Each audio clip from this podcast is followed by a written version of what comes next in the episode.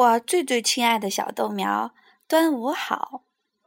六一儿童节，爸爸妈妈带你们玩什么了？你们开心吗？是不是开心的都忘记豆长了？豆长祝我的小豆苗们六一儿童节快乐，端午节快乐！今天豆长讲的故事叫《苹果树下的节日》。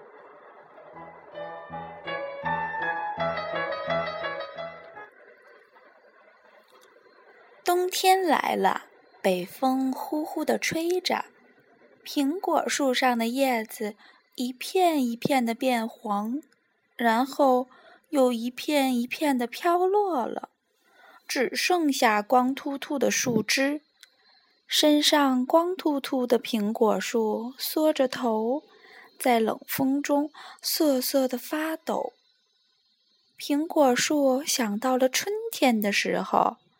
那时，苹果树上开满粉红色的花，多么漂亮啊！蝴蝶飞来围着自己跳舞，蜜蜂飞来在花丛中采着花蜜，山上的小动物们都来了，他们在苹果树下唱歌跳舞，多开心呐！苹果树想到了夏天的时候，那时苹果树上的叶子茂密，小鸟在树上休息，小动物们在树下乘凉做游戏，多快乐呀！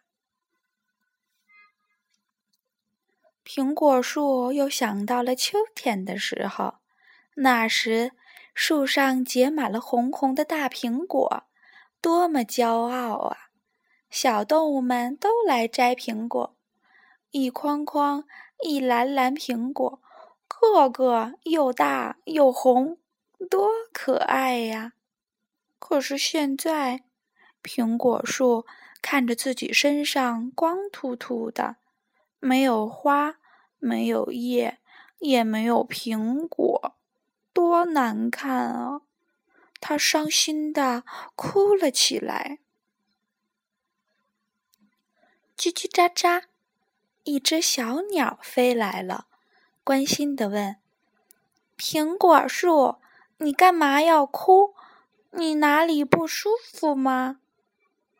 苹果树把自己的伤心事一一的告诉了小鸟。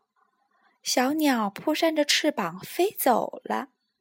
他把苹果树的伤心事告诉了大家。小猫知道了，它给苹果树送来了自己心爱的蝴蝶结。小狗知道了，它给苹果树送来了自己的小铃铛。